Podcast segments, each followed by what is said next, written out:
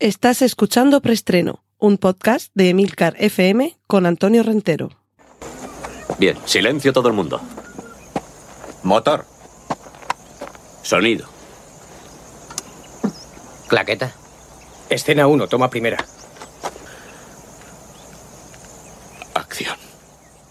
Saludos, bienvenidos una semana más a Preestreno, el podcast de Emilcar FM, donde os pongo al día de toda la actualidad de cine y series de televisión. Recordad que en las notas del podcast podréis encontrar los enlaces a contenidos audiovisuales que menciono a partir de ahora, tales como carteles, fotos, trailers y demás hierbas. Cortinilla de estrella y... Y vamos con nuestra primera sección dedicada al cine original, es decir, el cine que no adapta nada previo, ni una novela, ni una serie, ni un videojuego. Eh, atentos, título de Pale Blue Eye, el ojo azul pálido. Esto va a llegar a Netflix el año que viene y tiene muy buena pinta, como diría ese meme que hay por ahí del perrito que está con las paticas delanteras eh, como, rezando, que, que, tiene buenísima pinta ese pellejo pollo. Pues tiene buenísima pinta no ese pellejo pollo, sino esta película. Atentos a la sinopsis. Thriller gótico, protagonizado por Christian Bale, ambientado en el año 1830. Y Christian Bale interpreta a un detective que intentará resolver unos asesinatos que han sido cometidos en la Academia Militar de West Point, o bueno, por lo menos pone West Point, no sé si es una localidad que se llama así West Point, o es la Academia Militar. Pero bueno, la cuestión es que este detective va a tener una ayuda inestimable por parte de un jovenzuelo, el joven Edgar, en concreto el joven Edgar Poe, en concreto el joven Edgar Allan Poe. Así que como veis, estamos ante una de esas historias que nos sitúan ante un personaje real, pero eh, ambientándolo en una trama de ficción en la que va a, a, correr una suerte distinta a la de la que conocemos, porque a Edgar Allan Poe no lo conocemos como detective, sino como uno de los más grandes autores de literatura fantástica y de terror que ha dado el mundo de la literatura. Así que ya veis si tenemos ganas de ver este The Pale Blue Eye, el ojo azul pálido eh, aunque tengamos que esperar hasta el año que viene, y tener Netflix. Cortinilla de estrella y... Vamos con la sección de remakes y secuelas. Tercera entrega de Un lugar tranquilo va a ser una precuela, precuela completa, porque los que visteis la segunda parte de Un lugar tranquilo ya os disteis cuenta de que el arranque nos llevaba a los momentos previos a la acción que se nos contaba en Un lugar tranquilo, en la primera parte. Pues bien, este Un lugar tranquilo, día 1, también tendremos que esperar hasta el año que viene, hasta 2023. Dirige Michael Sarnowski y será precuela pura, pura en el sentido de que todo va a transcurrir antes de lo que ya habíamos visto en Un lugar tranquilo. Con eh, spin-offs, por fin vamos a tener ya oportunidad de que Ana de Armas tenga una película para su mayor gloria y lucimiento. Y es Ballerina, el spin-off de John Wick, que lo protagonizará ella, y que comienza a rodarse este verano según se ha anunciado ya de manera oficial. Y espero que sea un grandísimo éxito de tal calibre que permita que en Ion alguien, la productora de las películas de 007, alguien se dé cuenta de eh, ese diamante en bruto que tienen con el personaje de Pamela, ay perdón, de Pamela, de Paloma, y con Ana de Armas, que es quien la interpretó en la última y desafortunada entrega de James Bond, ese sin tiempo para morir. Lo que va quedando ya poco tiempo para que podamos ver las primeras imágenes son las dos próximas películas de Misión Imposible. Misión Imposible Dead Reckoning Part 1, que por lo que yo tengo entendido eso de Dead Reckoning es algo así como presuntamente muerto, pues esa Misión Imposible presuntamente muerto parte 1 es el título oficial de la séptima película de la entrega, que con ese parte 1 ya os habéis imaginado que, que, la siguiente película va a ser Misión Imposible presuntamente muerto parte 2. Y bueno, ya sabíamos que se estaban rodando la séptima y la octava parte al mismo tiempo y todo hacía presagiar que iba a ser una de estas películas que nos entregan la trama eh, en, dos, en dos dosis, como ya ha pasado anteriormente. Esto lo hemos visto, por ejemplo, en, Infinity War y Endgame. Lo hemos visto también en Regreso al Futuro 2 y 3. Lo hemos visto también en Matrix Reloaded y Matrix Revolution. Es decir, que esto tampoco es nada nuevo bajo el sol.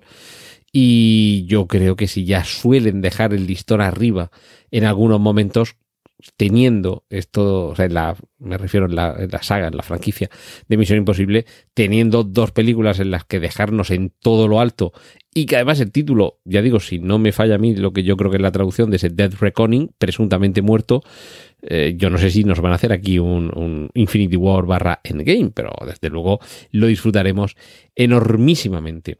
Y dejo para el final de esta sección dentro de preestreno dedicada a los remakes y las secuelas, una de las noticias más esperadas para muchos de los últimos años y que nos va a tener también unos cuantos años esperando, y es que ya se ha dado a conocer de manera oficial los títulos de las secuelas de Avatar.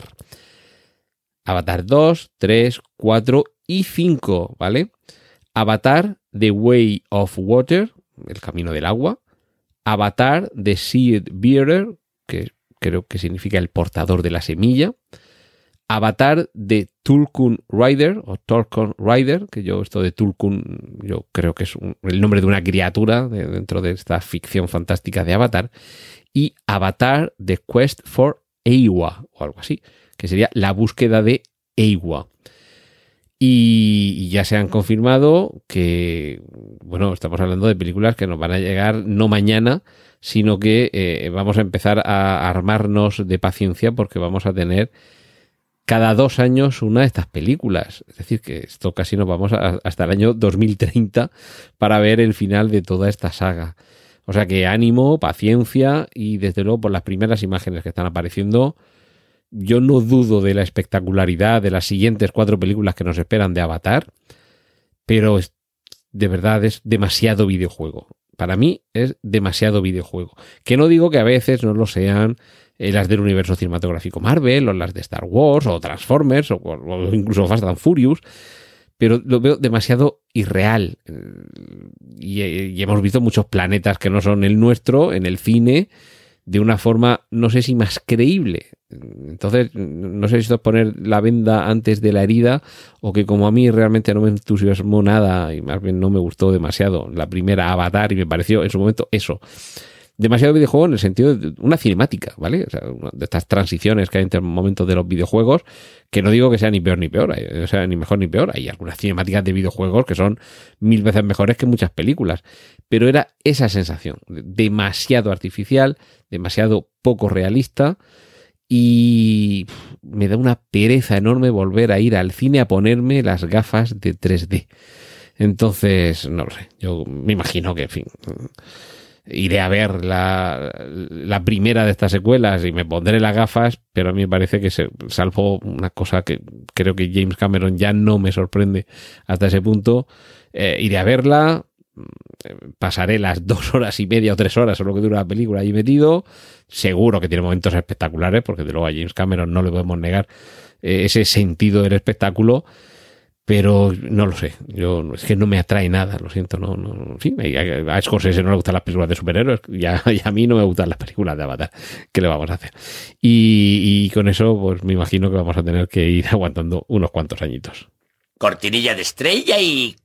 Nos adentramos en el mundo de las series y esta, esta semana es que no se puede hablar de otra cosa que del nuevo tráiler de Obi-Wan Kenobi, la serie que se estrenará el 27 de mayo, trailer que se ha dado a conocer el 4 de mayo, ya sabéis, el May the 4th, por aquello de que suena en inglés, eh, el 4 de mayo, May the 4th, suena como May the Force be with you, que la fuerza te acompañe. Pues echarle un vistazo al tráiler y en fin, hay una frase que me parece que es demoledora de las que aparecen en el tráiler, que es cuando, si todas estas cosas os, os molestan, eh, bajad el volumen durante 15 segundos que voy a tardar en decir la frase a partir de ahora, cuando le dice el tío Owen que ante la posibilidad de que Obi-Wan entrene a Luke, dice, sí, igual que entrenaste a su padre. Fin del spoiler pues es una de esas frases que te parten el corazón. Y yo creo que los seis capítulos de esta serie, que ya digo, a partir del 27 de mayo, por cierto, con entrega doble, el 27 de mayo veremos dos capítulos, lo cual eh, nos recorta todavía más, y ese día vamos a tener ración doble, pero nos recorta eh, el tiempo que vamos a pasar disfrutando esta serie, porque en lugar de tener seis semanas vamos a tener solo cinco, poco más de un mes para disfrutar de Obi-Wan Kenobi. Pero, pero bueno, yo creo que le tenemos muchísimas ganas a la serie Y ya no voy a dar ni siquiera el aviso de spoiler porque no lo voy a comentar, pero echarle un vistazo al tráiler y, en fin, eh, ahí al final hay sorpresas para todos. Cortinilla de estrella y...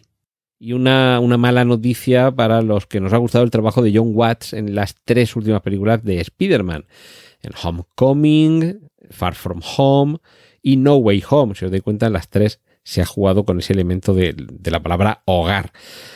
Aunque sí que es cierto que homecoming, la palabra más bien habla de la bienvenida que se le da a los estudiantes cuando comienzan un curso, pero, pero estaba ahí esa palabra, ese, e, e, ese hogar, esa alusión, y parece que el hogar de la Casa de las Ideas parece que de buen rollo, pero no estaba preparado para seguir acogiendo los siguientes proyectos de John Watts, que ya ha confirmado él de manera oficial y también Marvel en un comunicado no sé, ahora mismo no recuerdo si conjunto cada uno por su lado, pero muy amistoso por ambas partes, lo cual mm, siempre te agradecer porque eso quiere decir que en el futuro eh, los puentes no están rotos y pueden seguir colaborando en algún momento.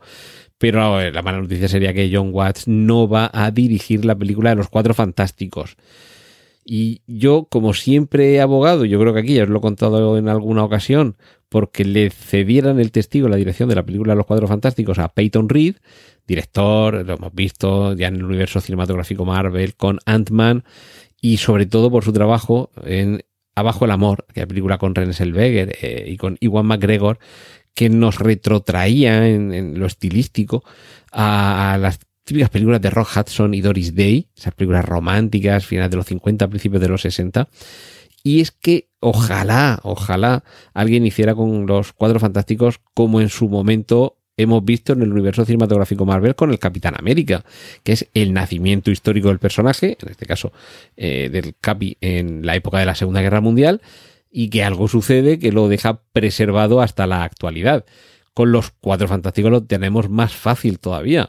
Pueden haber nacido en los años 60 y que se hayan quedado atrapados en la zona prohibida hasta ahora.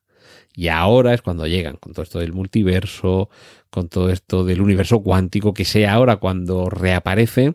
Y si ya en los años 60 Reed Richards era un, cerebrín, pues imagínate que haya estado durante X tiempo, algo tipo la sala del tiempo esta de Dragon Ball, donde podías estar ahí entrenando un año que no había pasado ni un segundo en el mundo real, pues imaginemos algo así, una zona negativa al margen del cómputo cronológico del tiempo en nuestro universo y que cuando regresa ahora para ellos pueden haber pasado los mismos años o más, pero aunque no han envejecido, sí que han podido adquirir toda esa experiencia, todo ese control sobre sus poderes la antorcha humana, la chica fantástica y la cosa que sepan controlar sus poderes gracias a que han tenido todos esos años para mejorarlos y llegan justo ahora. Un final de esa película de los Cuatro Fantásticos, una película ambientada en los años 60, al final de, de la cual quedan atrapados en la zona prohibida pero regresan, como pasaba en la del Capitán América, el, primer Vengador, que al final de la misma lo vemos ya eh, integrado en nuestro presente. Ojalá que esta mala noticia que John Watts no vaya a dirigir la película de los Cuatro Fantásticos pueda suponer que la dirija Peyton Reed y, que ojalá haya alguien que tenga la idea esta, que se me ha ocurrido a mí, tampoco soy demasiado original, pero que, que ojalá pudiéramos tener algo parecido. Cortinilla de estrella y...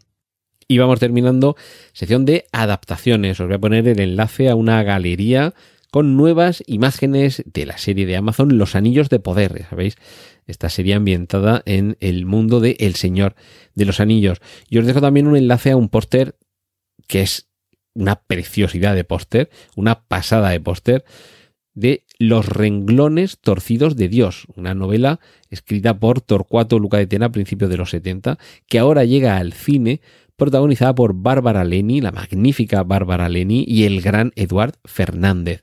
Se estrenará el 7 de octubre y por si no lo conocéis, si no conocéis la novela, que aprovecho para recomendaros, en Los renglones torcidos de Dios, eh, Torcuato Luca de Tena nos cuenta la historia de la protagonista femenina, que es el personaje al que interpreta Bárbara Leni, que para investigar eh, unos acontecimientos se, se autointerna en un centro psiquiátrico, se hace pasar por, por una persona que tiene un trastorno psiquiátrico para indagar allí dentro y claro, lo que va a ver allí es algo que va a poner en duda su propia cordura y su propia percepción sobre la realidad.